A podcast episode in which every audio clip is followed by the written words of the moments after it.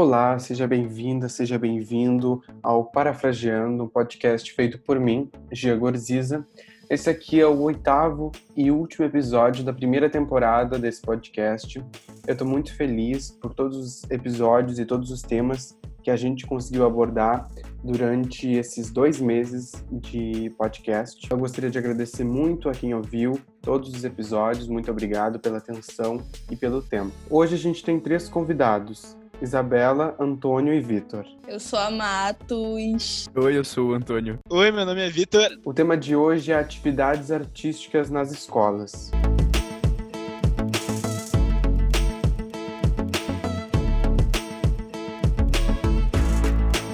Quando a gente começou a falar sobre fazer um episódio uh, sobre qualquer coisa, a gente não começou a falar de fazer nós três esse episódio pelo tema, por incrível que pareça, mas sim porque a gente só queria fazer nós quatro mesmo um episódio juntos. E logo a gente teve a ideia de falar sobre atividades artísticas no colégio. Uh, passou um tempo e tal, porque eu pensei isso lá no início, e no meio dessa semana eu achei uma publicação no Instagram de uma pessoa, de uma artista, que estava repostando que o Correio do Povo ele fez uma enquete uh, com várias pessoas pelo seu próprio Instagram uh, se, era, se as pessoas achavam que era fundamental, se eram a favor do ensino de disciplinas como teatro ou música ou qualquer coisa com artes nas escolas de ensino fundamental. E eu fiquei muito assustado porque as respostas que tiveram na enquete, que no caso depois foi postado também no jornal, foi que 12,84% das pessoas só disseram que sim, as outras 87% disseram que não, que achavam que não deveria ter esse tipo de ensino.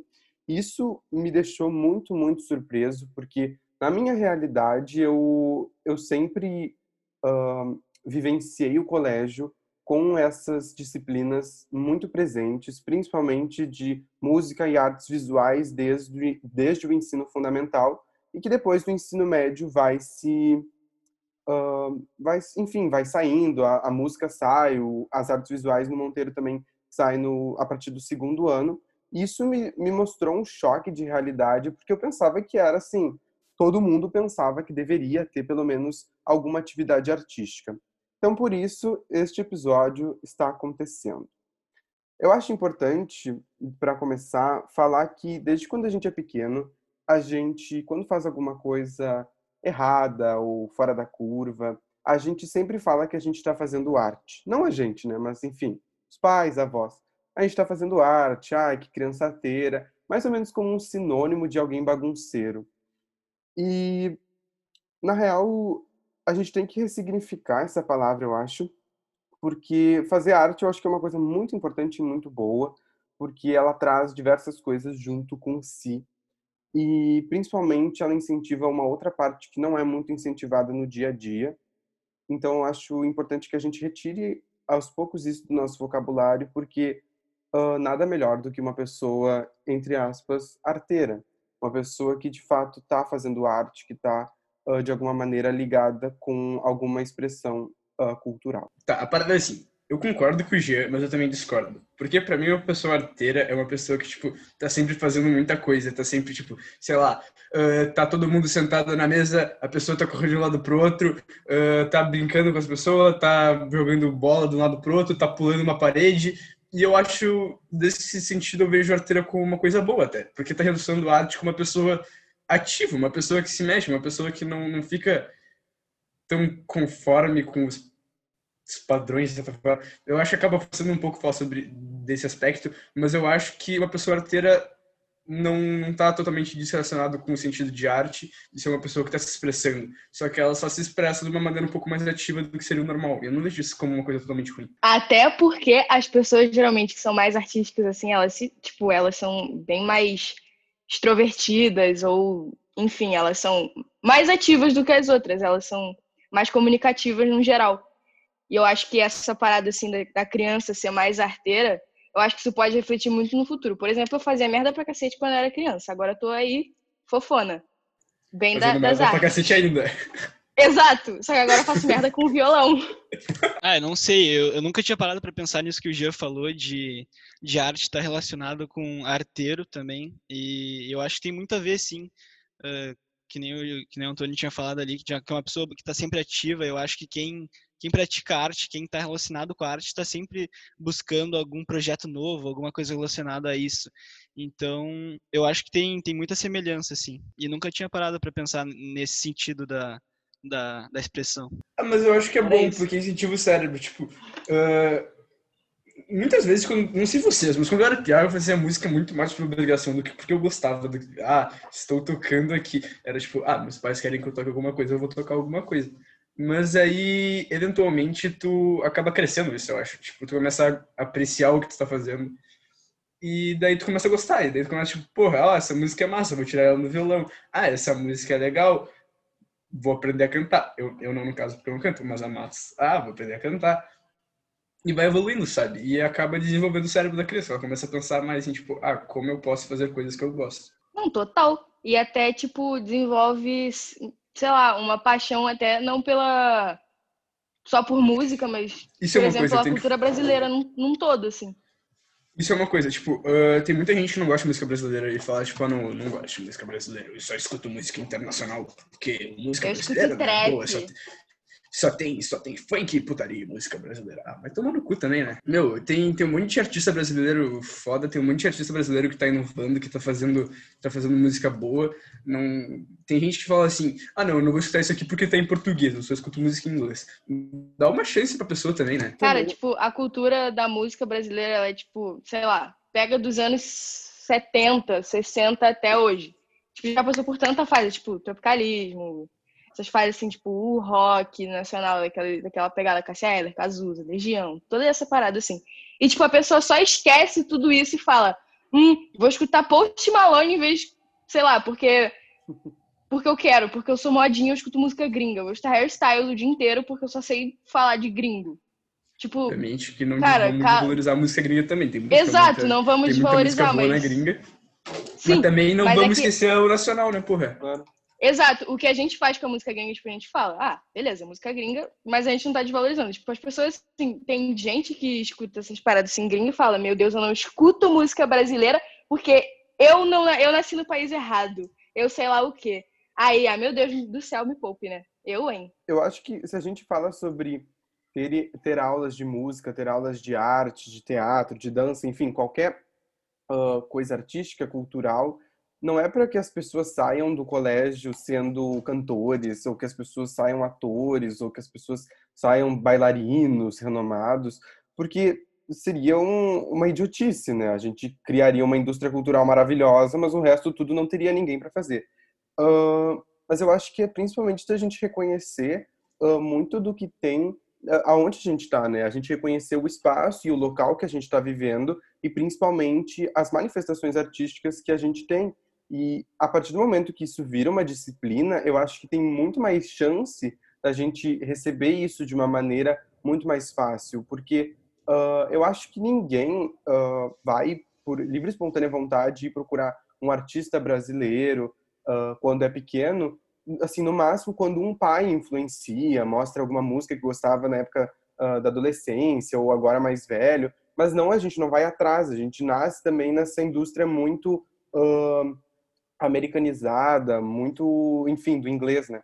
Então, acho que é importante também de uma maneira de preservar esse patrimônio cultural que a gente tem e a gente passar esse ensinamento adiante. As músicas brasileiras que eu agora eu já escuto obviamente tem bandas que eu conheci por mim mesmo, mas no começo quando eu comecei a, a parar tipo, ah, deixa eu escutar umas músicas brasileiras, tem uma história legal aqui eu escutava muito do que meu pai me mostrava. Então, tipo, eu estava, ah, vou escutar Cidadão Quem, vou escutar Titãs, vou escutar Nenhum de Nós. E daí, aos poucos, tipo, eu fui contando muita coisa foda que eu não sabia que existia, tá ligado? São estilos que acabam que não existe fora. Uma coisa que meu professor já me falou uma vez, eu fui tocar Garota de Ipanema, e daí o meu professor, ele tava, ele tentou ensinar essa música pra uma, ele tinha um amigo dele que era alemão e tentou tocar essa música. E tipo, o brasileiro, ele tem um gingado especial, tem tipo um estilo brasileiro que não tem fora. As pessoas não conseguem imitar o nosso estilo de tocar música, tipo, essa levada de ah, vamos dançar azar, tá ligado? E só ficar nesse, tipo, vai pra lá, vai pra cá e fica dançandinho. Isso é uma coisa muito específica brasileira que é muito boa que a gente tem que mesmo, óbvio que seria legal se tivesse em outros lugares, mas também é bom que tenha só gente, porque daí a gente tem esse jeitinho brasileiro na música também. Não, e pensar um... também que é completamente saturada, né? Porque ultimamente a, o que a gente vem falando é que a música brasileira tá vindo sempre alguma coisa muito parecida. E antigamente a gente tinha muito, muita diversidade dentro do que a gente conhecia como música brasileira, tanto do, quanto na parte do rock, quanto no samba. E, e atualmente vem tudo ficando muito parecido, muito, muito igual. E eu concordo com o Antônio ali que ele tinha falado que, que ele começou tudo escutando pelo, pelo que vinha dos pais dele. E por mim é a mesma coisa, porque eu, eu acabava vendo nos shows que meu pai fazia com a banda dele, eu acabava escutando o que ele escutava e o que eles gostavam de tocar. Então, e eu, eu vejo isso, muito diferença nisso, porque com, com os anos eu vim aprendendo a gostar de coisas muito diferentes, diferentes do que ele, do que ele escutava e do que ele gostava. Então é, é bem legal essa diversificação. Cara, eu lembro de sei lá, folhar página de negócio de guardar CD, assim.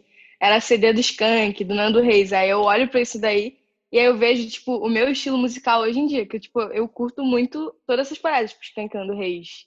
Jota Quest não vou nem dizer tanto assim, mas, tipo, Titãs da Vida, Cássia, Cazuza, Legião mais ou menos também. Mas, tipo, todo esse estilo vem, vem muito da influência dos pais. E, sei lá, eu acho que a nossa geração, ela tá vindo com uma galera que tem um gosto musical diversificado, mas tem muita gente também que está escutando muito, muito do mesmo, sabe?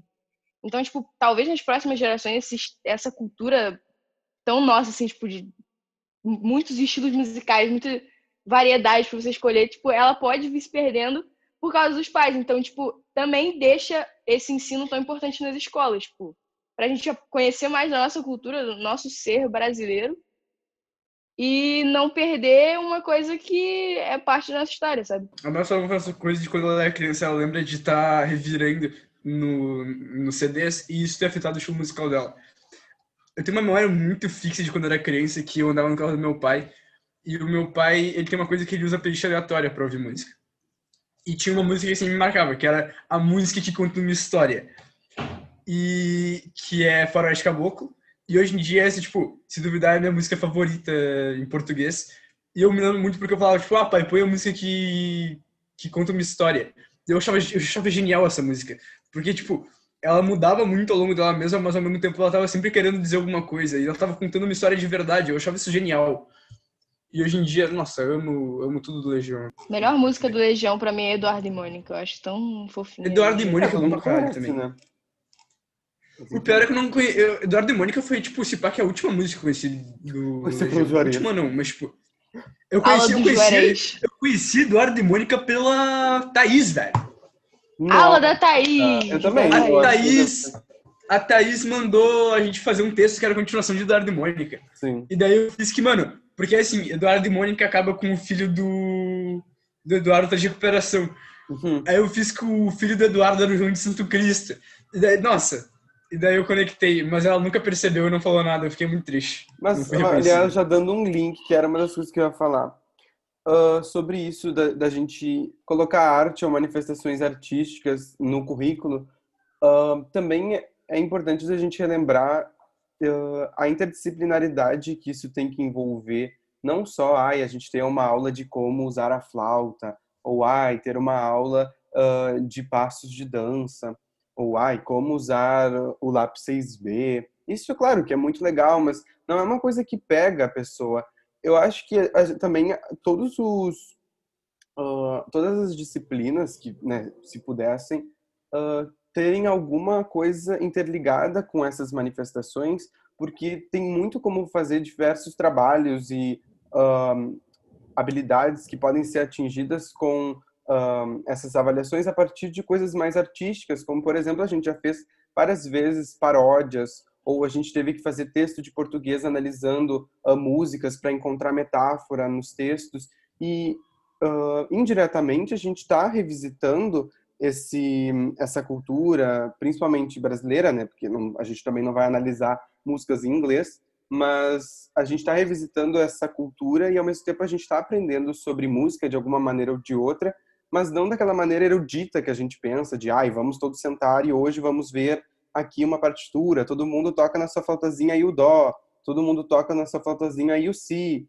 Então, é, também é reconhecer que a, a, arte não necessariamente ela precisa ser mostrada da maneira que a gente pensa que ela tem que ser, que é essa maneira uh, totalmente racional da nossa cabeça, mas sim ela está muito inserida em diversos contextos. Se a gente está aprendendo sobre alguma época em história, tocar alguma música que também diz, diga respeito àquele momento, a gente está aprendendo ditadura, a gente ouvir uh, Caetano Veloso, a gente ouvir Gilberto Gil, Chico Buarque.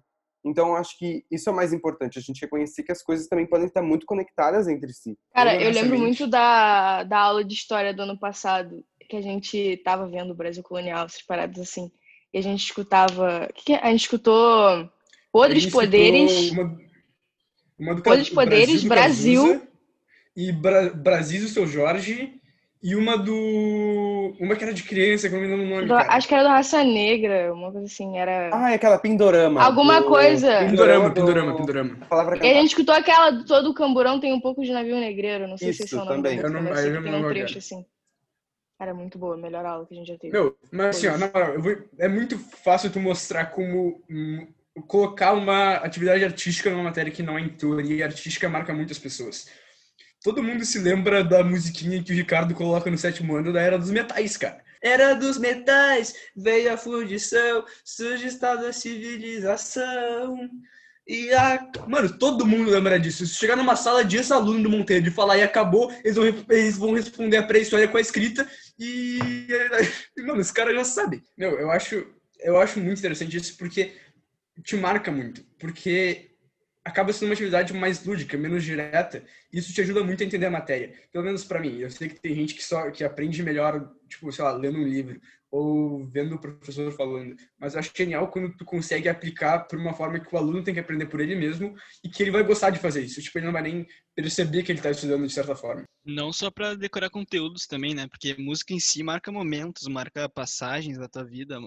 É, é muito mais do que do que só o que está acontecendo ali no, no momento. Quando, quando tá ouvindo uma música, tu tá lembrando ou revivendo alguma coisa. É, e talvez justamente essas matérias ou esses ensinamentos culturais eles sejam muito uh, muitos pais ou enfim uh, talvez diretores de colégios ou outros professores de outras matérias talvez mais tradicionais uh, vejam de uma maneira errada como se não tivesse um, um fundamento ou se os ensinamentos fossem ensinamentos extra classe que eu acho muito problemático porque o que a gente chama de extra classe sendo que se é incentivado se é importante, eu acho que deveria ser sempre incentivado. Mas uh, então, a, a, eles vêm talvez de uma maneira porque não é no, nesses moldes né, que a gente tem de ser algo dessa, desse ensinamento que seja necessário para a vida. Não é um mais um é igual a dois. Não vai ser esse tipo de coisa que a gente vai uh, talvez usar no, na, na, na parte que a gente acha intelectual, mas que também é muito de formação de caráter, formação de cultura, formação do que a pessoa uh, sabe sobre a, a, arte do seu país, da onde está, do contexto em que vive.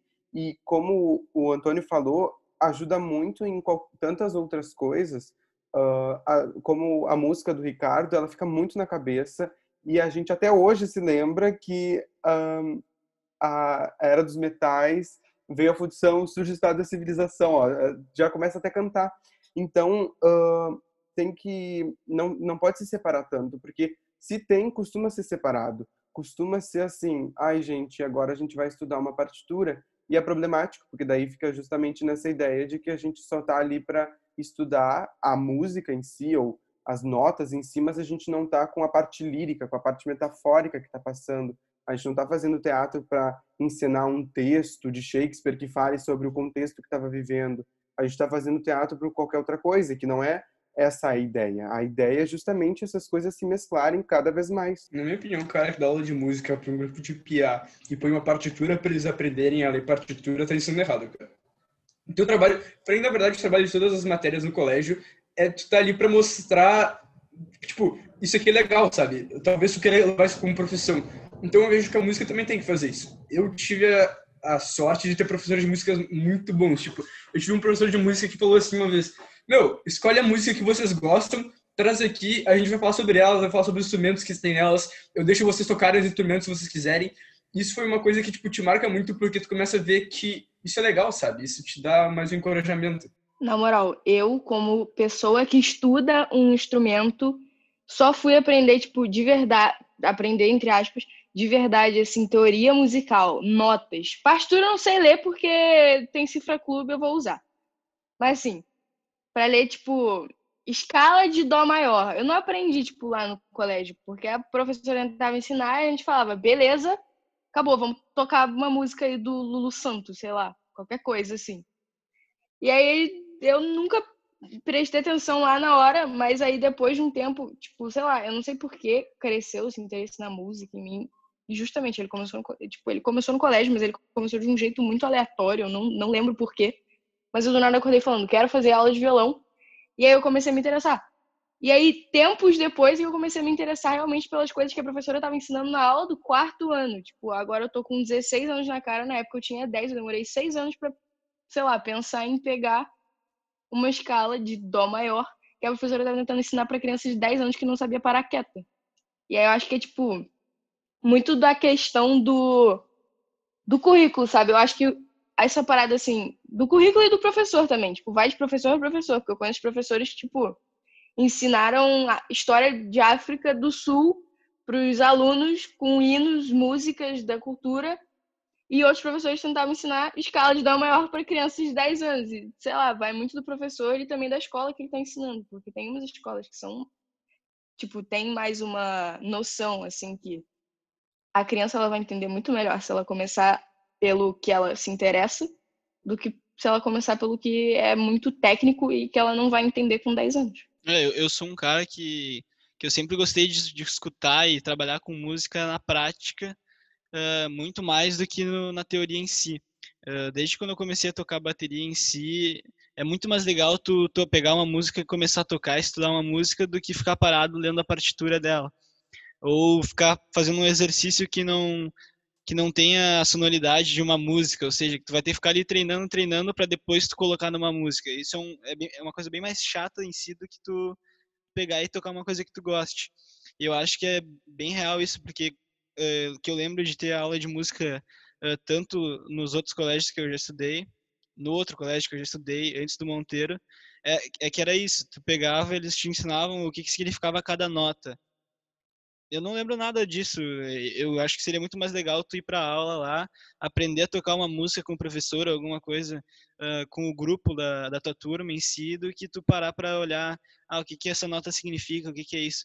Eu acho que isso, depois que tu aprende a tocar alguma coisa, tu vai querer ir atrás disso ao natural, porque tu quer aperfeiçoar o, o teu instrumento. E é a mesma coisa que eu estou fazendo no violão. Eu comecei aprendendo a tocar sozinho, eu busquei a, as partituras em si lá, básicas do Cifra Club, e eu fui atrás, porque eu gostava de tocar, eu queria aprender a tocar. E, e agora sim que eu estou começando a buscar um pouco mais de informação eh, do violão em si. Mas eu acho que o fundamental é essa ideia de, de mostrar a parte legal primeiro, que o resto é consequência. E não só música também, eu acho.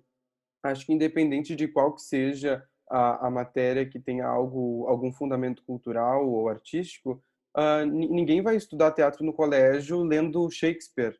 Ninguém vai, vai fazer dança pensando em fazer os passos de dança da Pina Bausch.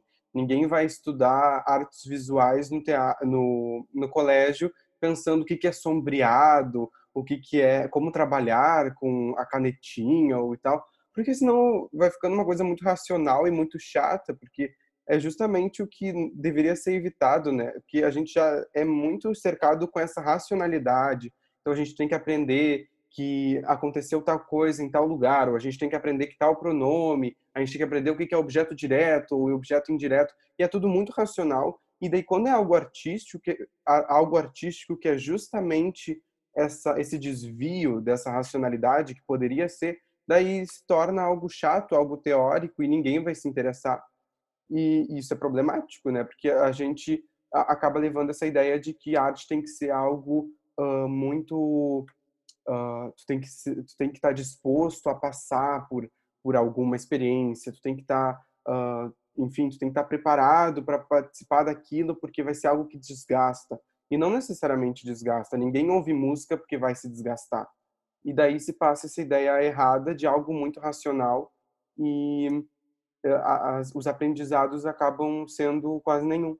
Eu acho que provavelmente a pior consequência desse tipo de ensino mais forçado e mais puxado é que tem gente que acaba meio que se traumatizando com isso. Tipo, eu conheço gente que não gosta de música no geral. Tipo, fala assim, meu, eu não escuto música, a não ser que seja no carro e não tem nada pra fazer, tá ligado? Porque tu tá botando medo na pessoa, de certa forma. Se tu chega perto e fala assim, ah, isso aqui é dó, ré, mi, fá, sol, lá, si, dó, e agora a gente vai tocar uma música, você tem que pegar isso aqui que você não tem a mínima ideia que é e tem que transformar em outra coisa. É que nem chegar pra uma criança do quinto ano e tentar ensinar báscara para ela, tá ligado? Não vai acontecer. Tu vai deixar ela com medo de matemática, tu vai deixar ela com medo de música. E daí, sei lá, tu pode estar tirando a oportunidade de alguém que, sei lá, pudesse ser um violista, pudesse ser um ator, pudesse ser um artista plástico, porque tu botou medo nessa pessoa querendo ensinar uma coisa muito avançada. Eu acho que isso criticando o meio de ensino, tem muita matéria que acaba botando muito medo desse jeito e acaba fazendo que tem gente que não gosta dela por causa disso. Então é horrível, horrível isso nessa forma. É, mas é, é, o tipo é, de tipo... coisa que, que pode inserir muitas pessoas, né? Uh, qualquer coisa artística. A gente está falando bastante sobre música, mas é que eu acho que é o exemplo mais uh, claro, né? Para diferentes coisas, até porque é o que é mais presente, bem ou mal. Uh, a maioria, eu acho que todos os colégios privados tiveram música, pelo menos no início uh, da sua, do ensino fundamental 1. E... e a gente aqui, todo mundo toca pelo menos um instrumento. Mas, eh, tipo, tem, tem, tantas coisas que, que isso, que essas atividades artísticas podem ajudar. Tem pessoas com grande timidez e que qualquer uma dessas formas de expressão, porque a arte é, bem ou mal, uma forma de expressão, uh, faz com que talvez essas pessoas consigam dar voz a sentimentos que não conseguem ser tão bem traduzidos em palavras, ou talvez sejam traduzidos em palavras, mas não do sentido literal, de tu chegar para alguém e falar, olha, eu sou uma pessoa tímida, mas talvez tu fazer alguma coisa relacionada com arte, uh, isso pode fazer com que diversas outras coisas sejam muito mais estreitadas. Então, uh, não se tenha talvez exclusão de pessoas, porque as pessoas conseguem uh, de alguma maneira se expressar também.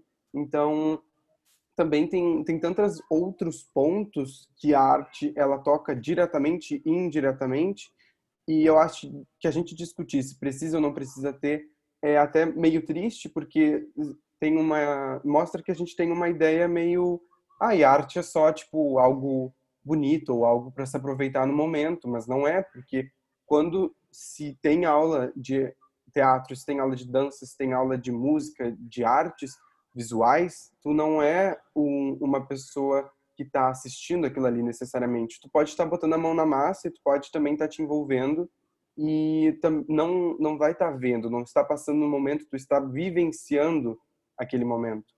Voltando naquilo que o Jean falou de ajudar na hora de socializar, eu acho isso muito legal. Eu acho que ajuda muito também pessoas tímidas e pessoas um pouco inseguras a tocar um instrumento. Porque, vamos supor, eu, eu na primeira vez que eu toquei tipo, eu toquei para um pessoal, tipo, porque assim, eu acho, eu não gosto, eu não sou uma pessoa que gosta de fazer show, tá ligado? Eu até, ah, acho legal e tal, ir ali tocar, mas eu acho muito mais legal estar ali com uma gurizada e tá tocando violão, ou tá ali cantando, ou tu puxa um piano. Ou sei lá, tu, tu põe a tua arte, tu vai ali e tu recita um poema, tá ligado? É uma coisa que une todo mundo. A primeira vez que eu toquei violão, eu tava meio com vergonha, porque, tipo, ah, sei lá, vai que o pessoal não goste. Mas a partir do momento que, que alguém fala, tipo, porra, legal que tu fez, ou, bah, curti do jeito que tu fez, ou, ah, acho muito legal o jeito que tu atua, curti o teu trabalho de artes, uma parada assim. Eu acho que isso ajuda muito a pessoa a se desenvolver. E também ajuda muito a ter relação. Vamos supor, eu vou dar, vamos dar um exemplo. Uma pessoa que toca violão, tu tá andando, tu tá na rua, tu tá numa festa, não conhece ninguém, tem uma pessoa que toca violão, tu tá, ela tá com violão e tu pensa, caralho, tu toca violão, eu também toco. E aí, qual é a tua música favorita? O que, que tu mais gosta? Ou tu tá com um cara e tu descobre que ele também é ator. Aí tu, bah, e aí, qual que é, onde é que tu atua? Onde é que tu estudou? Pipipipopopó. Meu, já começa, já começa uma conversa, tá ligado? Querendo ou não, já é mais um tópico para se falar. E assim nasce um grande amor. Durante o episódio inteiro a gente falou sobre uh, essas aulas, essas intervenções artísticas no colégio, mas a gente está falando sobre uma realidade com toda certeza, uh, de escolas privadas. São as escolas que, enfim, são, têm o, de fato a, a possibilidade de encaixar tantas disciplinas por livre e espontânea vontade, né? as escolas públicas, diferentemente, como a gente já sabe, não têm essa capacidade de colocar tantas opções, né? Porque seria maravilhoso se a gente vivesse uh, num sistema educacional que nos, dá, nos desse as opções de escolher qual desses tipos de manifestações artísticas a gente quer seguir. Se a gente quisesse ter uma aula de teatro ou de, enfim, artes visuais, música, dança.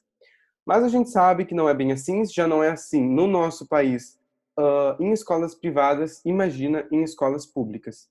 Uh, tem pessoas que eu conheço, tem artistas, atrizes, atores, que dão aula em escolas públicas de teatro, então eu sei que chega lá algumas dessas, uh, de, dessas disciplinas, mas com toda certeza se torna mais importante ainda com que essas disciplinas estejam lá, porque já tem, como foi falado no primeiro episódio uh, da, desse podcast, um, uma elitização desses espaços. Então, é mais do que necessário que a gente tenha essa inserção dessas disciplinas desde pequeno nos colégios, para que a gente possa incentivar com que essas pessoas percebam que é algo tão, mas tão, mas tão importante que mesmo sendo muito difícil hoje em dia a gente conseguir levar para essas pessoas uh, que talvez não tenham acesso a isso, para que essas pessoas lutem por esse acesso, lutem pelo acesso à música, lutem pelo acesso a cinemas, a teatros, a enfim, manifestações artísticas e se mostra cada vez mais importante, cada vez mais atual o diálogo sobre a gente ter essas aulas uh, em todas as, as realidades, né? Tanto realidades de escolas públicas quanto de escolas privadas. O oitavo e último episódio do Parafraseando vai ficando por aqui. Eu espero que você tenha gostado. Essa conversa foi maravilhosa, foi muito sensacional uh, e fiquei muito feliz da gente ter conseguido fazer um paralelo, uma conexão com o primeiro episódio que a gente teve nessa primeira temporada do Parafraseando. Novamente, eu gostaria de agradecer demais a todos os convidados, todas, todos e todos os convidados que vieram aqui, que embarcaram nessa jornada comigo, que deram ideias de temas, a todas as pessoas que ouviram, todas as pessoas que me mandaram feedback, todas as pessoas que agradeceram pelos tópicos aqui retratados, pessoas que aprenderam com todas as coisas que a gente foi trazendo aqui. Eu gostaria de agradecer demais a você que está ouvindo até agora. Muito obrigado por ter ouvido esse ou qualquer outro episódio desse, dessa temporada do Parafraseando. Realmente fico muito feliz. Espero que vocês tenham gostado e espero em breve trazer uma segunda temporada com mais e mais assuntos importantes para se debater. Abraço e até breve.